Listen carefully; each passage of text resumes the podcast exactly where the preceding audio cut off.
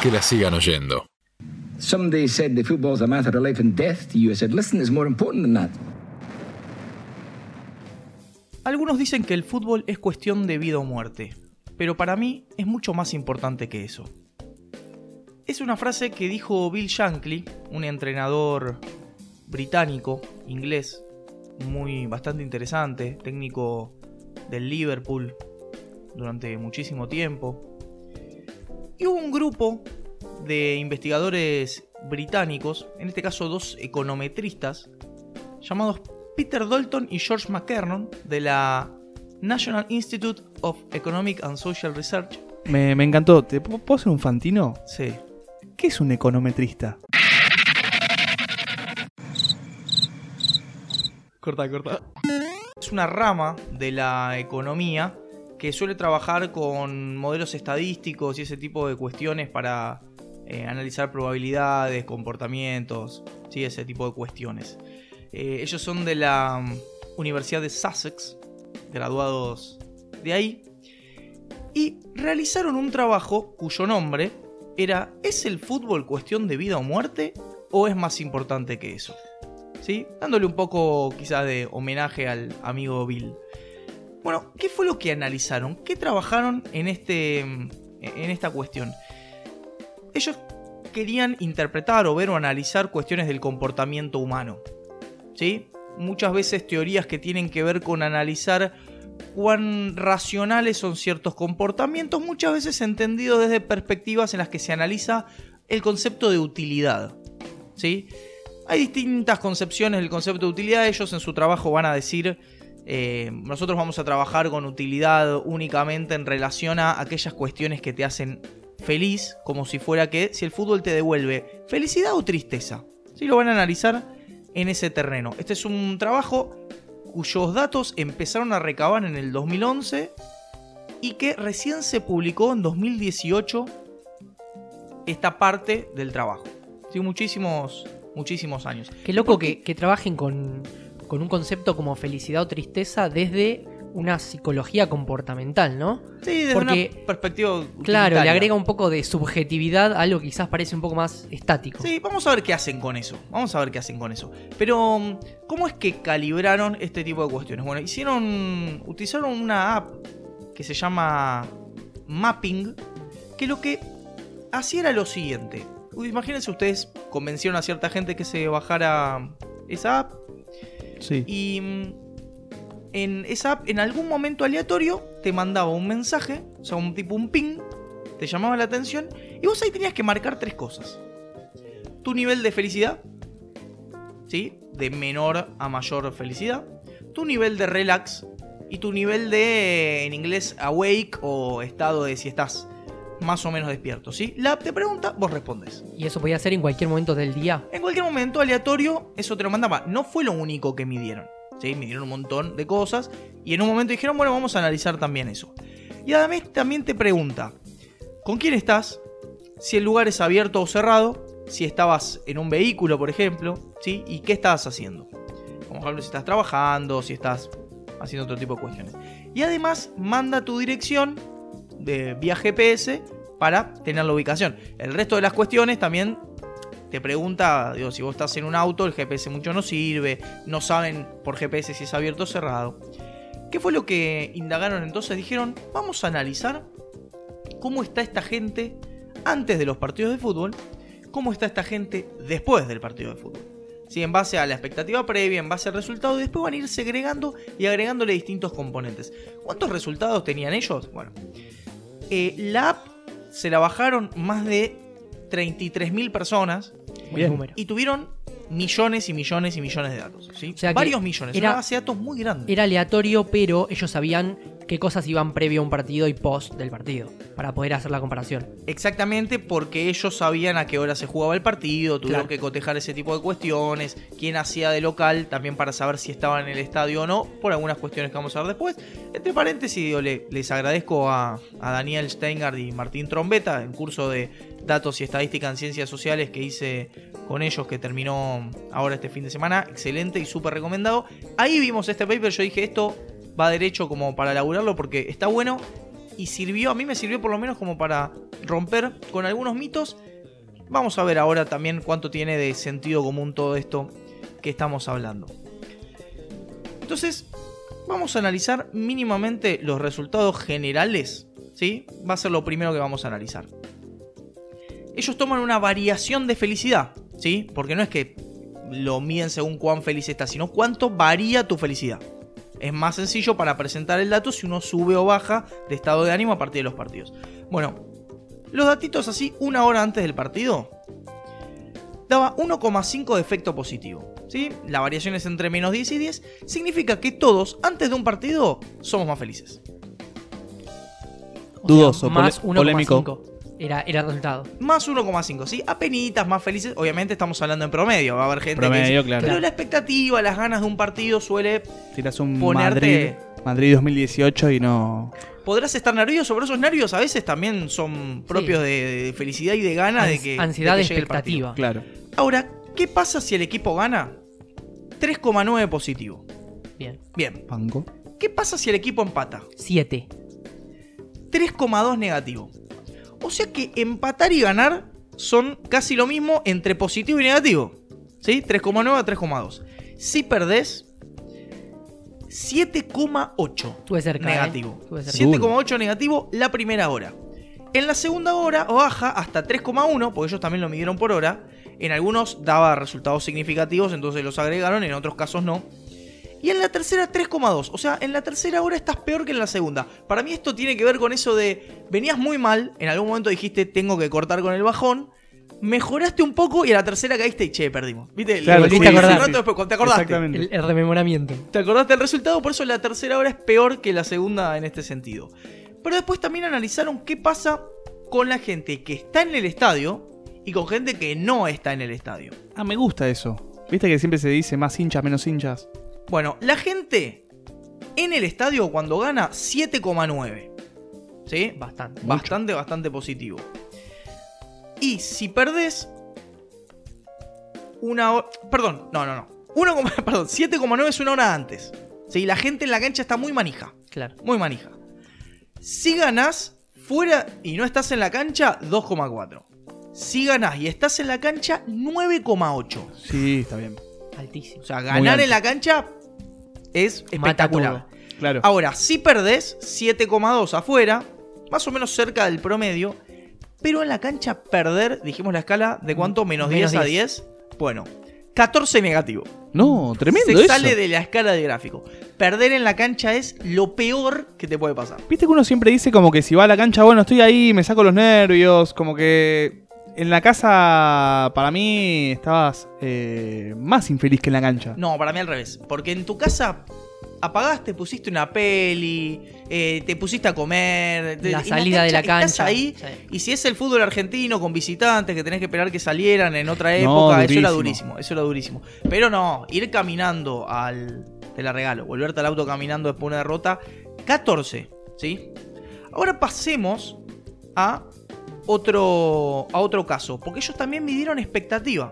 ¿Cómo midieron expectativa? Bueno, agarraron todo un sistema de, mm, apuestas. Tomaron de distintas casas de apuestas, sacaron un promedio y a partir de eso lo que dijeron es, en este partido este era favorito, en este partido no lo era. Y a partir de eso también cotejaron. Bueno, una hora antes del partido, cuando vos esperás que el equipo esté por ganar, 1,7. ¿Sí? Como que venís ya medio bien. Una hora posterior al partido, si gana y no lo esperabas, es un 7. Bastante mejor que Sí. el promedio del positivo. Si gana y lo esperabas, es un 3. ¿Qué pasa si empata? Si vos esperabas una victoria y empata, es menos 4. Es duro porque tu Duro. expectativa era alta. ¿sí? Ahora, en una hora posterior, si pierde, pero esperaba no ganar, es un 6,2. Ahora, si pierde y esperaba ganar, es un menos 10. Y ahí ¿sí? se va. 6,2 también negativo. O sea, perder siempre da negativo. Ahora, yo les digo, bueno, todo esto que estuvimos hablando, desde el sentido común, ¿qué diríamos respecto de la posibilidad de estar feliz o la posibilidad de estar triste en el fútbol? Que depende del resultado. Bueno, esto en el análisis que ellos hicieron, Sí. está bien, pero en términos utilitarios. ¿Rinde o no rinde el fútbol? Mm, No. Te Digo- pones más triste de lo que te alegras. O sea, tenés tres resultados. Uno te pone contento, dos te ponen triste. Ya 33 Sí. contra 66. Pero además, el que te pone triste, más triste, es peor que lo feliz que te pone el que te pone contento. Exacto. ¿Sí? O sea, desde estos Cuantitativamente, términos- recta. desde estos términos utilitarios, si se quiere, pareciera que los hinchas de fútbol somos, vamos a incluirnos, somos irracionales. Porque apostamos a algo en lo cual mayoritariamente nos va a dar pérdida.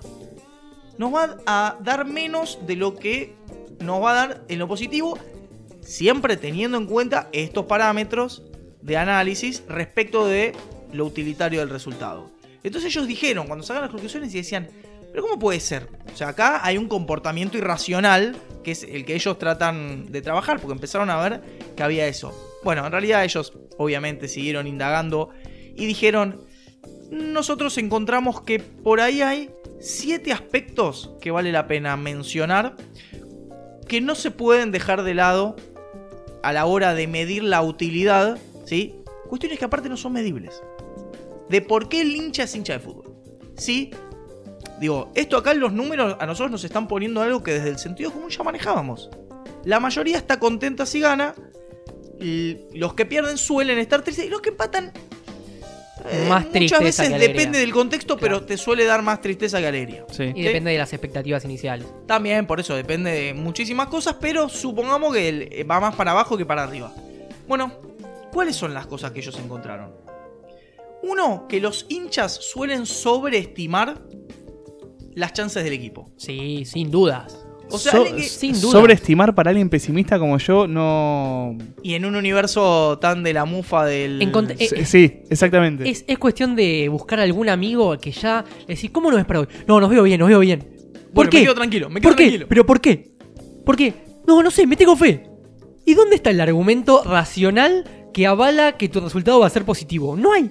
Bueno, pero No hay. está, está esta idea del- positiva de voy, vamos, vamos a hinchar, nos va a ir bien. Nos va a Yo, ir bien. yo prefiero siempre el otro lado. Y vamos de La grie- esa es punto. una grieta, Es una grieta, eh. es una grieta. Yo prefiero siempre la sorpresa para bien. Y sí, pero eso es- está bueno también. Para mí es más sano porque se sufre menos. En el Si fútbol, en no las tenés elecciones. expectativas tan altas, si te decepcionás, no te decepcionás tanto como te decepcionarías si tenés las expectativas más altas. Claro, exactamente. ¿Cuál es el segundo punto que ellos mencionan? Bueno, que ellos no están teniendo en cuenta el durante. Y el durante tiene una cosa muy particular que genera una sensación muy placentera en forma de picos, ellos dicen, que ¿qué son? Y los goles. Exactamente, los goles. ¿sí? Los goles generan una emoción muy fuerte y muy positiva que ellos no están teniendo en cuenta Claro.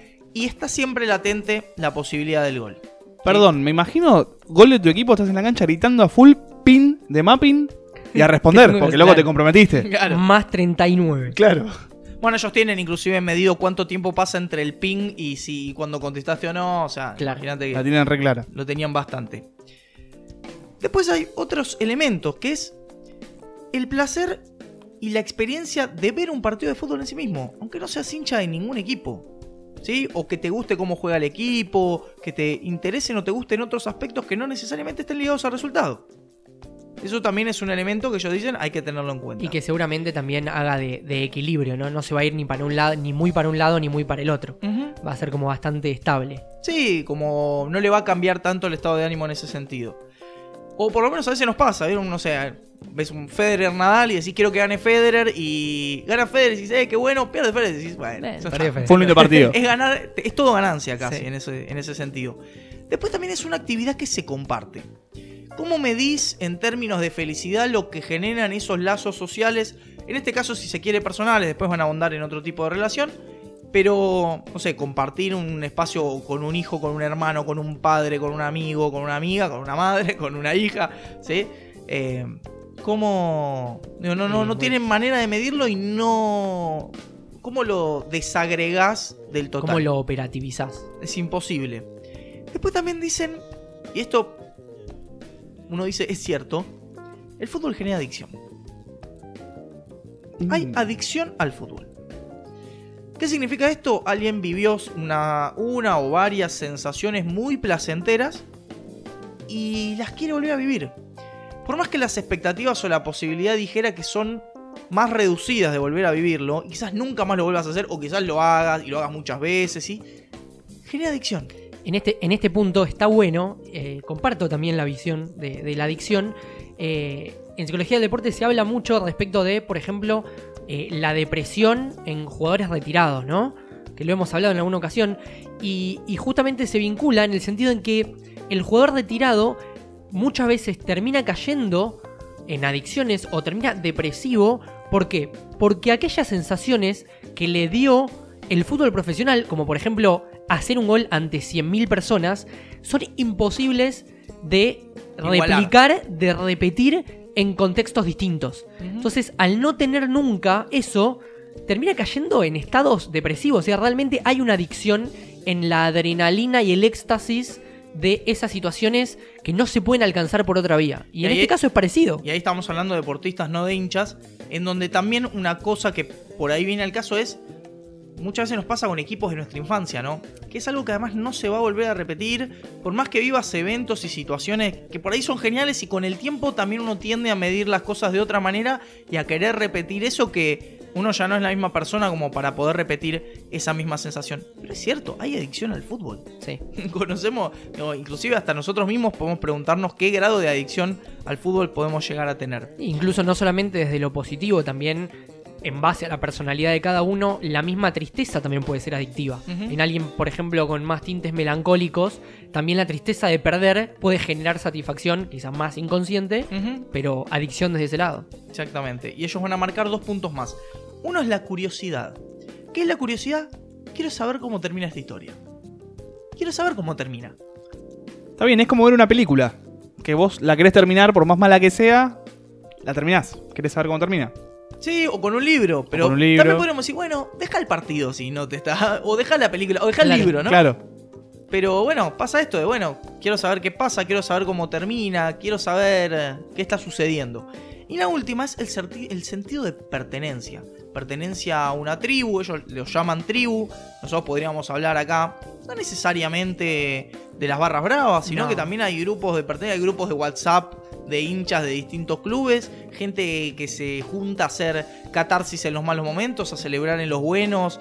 Eh, es inclusive hasta eh, la posibilidad de, digo, tantas veces uno no dice que es tantas cosas y decir soy de como bastante fuerte y es un sentido de pertenencia muy grande en donde ellos también dicen, bueno, esto no hay posibilidad de medirlo, pero realmente lo que me gusta de este trabajo es que permite desmitificar esta idea de que se puede pensar en términos utilitarios de ganancia y pérdida. Vieron que muchas veces está este pensamiento como comportamiento racional. Funciona mucha gente desde la economía también, ¿no? Como si la economía fuera una ciencia estrictamente racional.